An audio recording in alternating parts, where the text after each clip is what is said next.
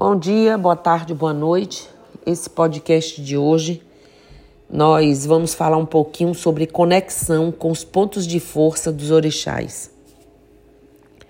O culto aos orixás, sempre que possível, deve ser realizado nos seus pontos de força ou santuários, como chamamos, chamamos santuários naturais, porque nesses locais a energia ambiente é mais afim com a deles né? e os magnetismos neles é, existentes diluem possíveis condensações energéticas existentes no campo vibratório das pessoas. Por isso que, mesmo que o trabalho não seja feito diretamente, quando nós fazemos as firmezas dentro dos terreiros, temos que trazer toda essa conexão para trazer toda essa força e é aí que a gente tem a certeza da realização né, desse, dessa é, condensação vibratória, desse campo vibratório idêntico aí ao deles. Verdade, nós, a verdade é que nós, no nosso dia a dia, vamos acumulando em nosso espírito certas energias que são prejudiciais ao bom funcionamento do nosso corpo etérico ou energético. E às vezes nem nos apercebemos disso e acabamos nos tornando pesados, apáticos, desinteressados ou sofremos distúrbios digestivos, metabólicos, hormonais, é, nervosos, né? Pois nossos chakras têm a função de absorver energias refinadíssimas e positivas com as quais nosso corpo energético alimenta o nosso corpo físico, né? Ou carnal. Então, é importante a gente manter essa presença aí desse campo vibratório o mais limpo e positivo possível. Prestem bem atenção, os orixás são, as, são aspectos da divindade. Altas vibrações cósmicas que se rebaixam até nós, digamos assim, propiciando a, a apresentação da vida em todo o universo. Cada um dos orixás tem peculiaridades e correspondências próprias na Terra, cor, som, mineral, é, o planeta regente, elemento, essências, ervas, entre muitas outras, entre muitos outros, outras afinidades, né? Astromagnéticas que fundamentam a magia da Umbanda por linha vibratória. Assim, minha gente, a cada um dos orixás se afina uma pleiade de espíritos que atuam nas formas estruturais que sustentam o movimento da Umbanda no espaço. Pretos velhos, caboclos, crianças, todos plasmando uma base fluídica, entre outros, né? Uma base fluídica magnética do plano é, espiritual superior que flutua sobre o Brasil e o planeta, né? Para cujo centro se direcionam as vibrações de forças cósmicas e todas as formas e estruturas espirituais que se enfeixam na Umbanda para fazer a caridade. Na Umbanda, os orixás não incorporam, né? Saibam que quando os guias espirituais recomendam banhos de ervas, eles estão limpando o espírito através do corpo carnal. Sabiam disso, né? Quando recomendam banhos de cachoeira, é porque o magnetismo e a energia ali existentes desagregam energias, é, energias negativas, né? enfermiças, é, energias que estão é, é, acumuladas no perispírito e já internalizadas nos órgãos etéricos do espírito. Quando eles recomendam banho de mar, é porque a energia salina ali existente cura enfermidades existentes no espírito das pessoas. Inclusive, a água do mar queima larvas astrais resistentes a outros tipos de banhos, como ervas, sementes, raízes e, e outros aí. Saibam também que um culto realizado ao redor de uma fogueira queima miasmas ou larvas astrais e energiza positivamente o espírito das pessoas alcançadas por suas ondas quentes. Um culto realizado, por exemplo, à beira da água, cachoeira, rio, lagoa ou mar, limpa e sutiliza o corpo energético das pessoas e as magnetiza positivamente.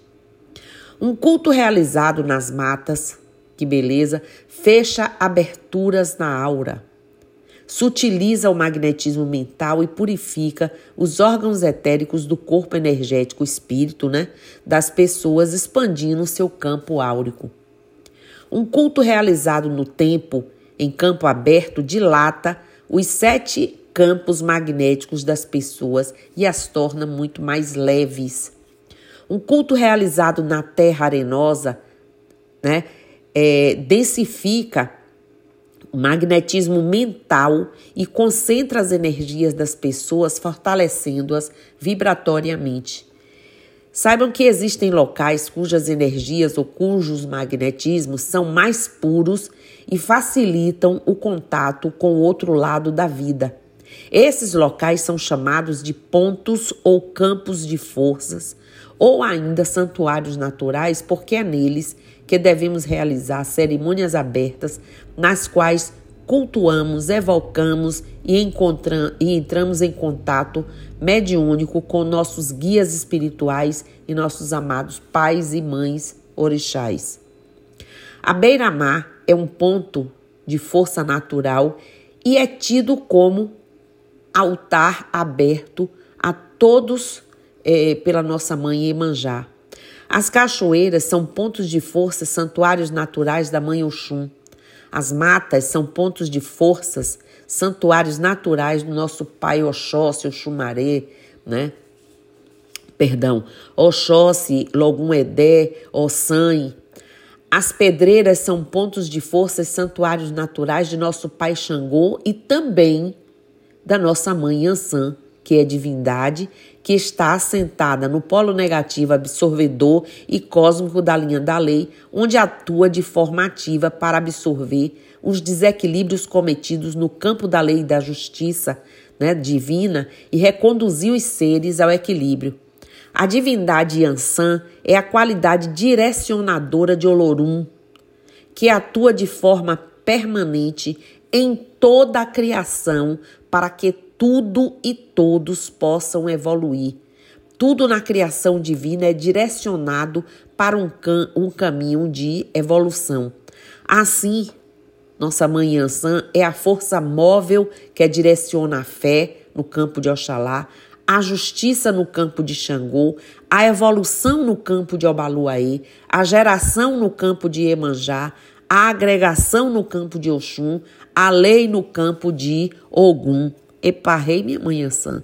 Vai aí para Alessandra, que não tinha encontrado esse trecho que eu fiz em outro podcast, mas estou aqui relembrando porque eu falo de Ansan e a força que ela atua em todos os outros né, campos. Os cemitérios são pontos de força, santuários naturais do nosso pai Omolu e Obaluaê. O campo aberto é o santuário natural das divindades regidas pelo tempo, entre os quais estão o pai Oxalá, nossa mãe Oiá, né? E Oxumaré também. Os caminhos são os pontos de força do Pai Ogum. Os lagos e mangues é, são os pontos é, de força e santuários naturais de nossa mãe Nanã. Os jardins, a beira-mar e as cachoeiras também são pontos de força dos ibejis crianças, né? Ou encantados da natureza. As encruzilhadas, todos nós sabemos, são pontos de forças de nossos irmãos Exus, né, de lei de Umbanda. Enfim, muitos são os pontos de forças naturais existentes à nossa disposição para cultuarmos, oferendarmos e evocarmos nossos guias e nossos pais e mães orixás. Mas nos limitaremos apenas a esses, alguns deles, e aos seus guardiões né, é, divinos. Encontraremos nos sítios vibracionais dos orixás sempre os três reinos: animal, vegetal e mineral. Os sete sítios vibracionais principais são mar, praia, rio, cachoeira, montanha, pedreira e mata, os quais falarei aqui um pouquinho. Por exemplo, o mar, tudo no mar é movimento. Seu incessante vai e vem é a própria pulsação da vida, com sua expansão e contração, cheia e vazante, levando tudo que é negativo, transformando e devolvendo, convertido em positivo, convertendo em positivo. Seu próprio som expressa essa, digamos assim, possante e magnífica transformação. A praia tem praticamente a mesma composição do mar, sendo condensadora, plasmadora, fertilizante e propiciatória. Faz um, um potente equilíbrio etérico, né, desimpregnando, descarregando excessos e promovendo o equilíbrio da energia interna do indivíduo. Os rios, por exemplo, condutor fluente, sem ser condensador, faz as energias fluírem e também vitaliza. É muito importante numa purificação astrofísica do indivíduo e na eliminação de cargas negativas. Cachoeiras, nós encontramos elementos coesivos das pedras, o mineral, né? E a água potencializada na queda da, da cachoeira que conduzem ou é, produzem ou conduzem várias formas de energia. Como as águas fluem num só sentido, purificam, descarregam, vitalizam, equilibram e fortalecem os indivíduos, todos nós, com, como um todo, não é? no físico etérico. As pedreiras, elas reestruturam a forma, regenera, fixa, condensa, plasma e dá resistência mental, astral e física às pessoas. As matas condensa prana, que é energia vital, restabelece a fisiologia orgânica, principalmente a psíquica, fortalece a aura, o campo astral, o eletromagnetismo, a saúde, o mediunismo, plasmando forças sutis. E as montanhas, aqui onde eu estou, mesmo procedimento que acabei de falar, havendo predominância dos elementos eólicos. Considerando-se que o desenvolvimento mediúnico se dá pela moralização, depois de tudo isso que eu falei do médium e pela capacidade de seus dons, né, de sintonia com o plano astral, as iniciações em matas, cachoeiras, praias, entre outros, é, e utiliz utilizadas pela Umbanda são necessárias. Ou estando nós dentro de terreiros que tenham todo um aparato, toda uma formatação, toda, todos os elementos necessários para trazer essas forças para dentro, né? Ainda assim, vamos aos campos de força. Nas casas que realizam, que realmente têm amparo dos bons guias e protetores da Umbanda, filho de fé, que não estiver disposto a mudar seu comportamento, né, desregrado, não entra para orientação ou educação mediúnica, pois não terá condição de ser um cavalo de demanda, ou médium bandista, ou, né, um condutor aí Claro que se os dons estão ausentes, dispensar-se-á qualquer atividade de desenvolvimento ou iniciação na natureza. As iniciações são necessárias para fortalecimento energético dos médios e para afirmar as vibrações com as entidades que estão programadas para trabalhar com o aparelho. Por exemplo, quando nós fazemos o nosso é, batismo, ou fazemos a nossa renovação de batismo e amaci, vamos depois, em seguida, finalizar com tudo que é feito no terreiro ainda, finalizamos no campo de força. E essas pessoas precisam entender a responsabilidade dessas, é, é, é, desses sacramentos e dessa finalização, né? Cavalo de Umbanda, gente trabalha com fluidos do umbral, inferior com magia, grande quantidade de ectoplasma e energias etéricas da terra, ar, fogo e água.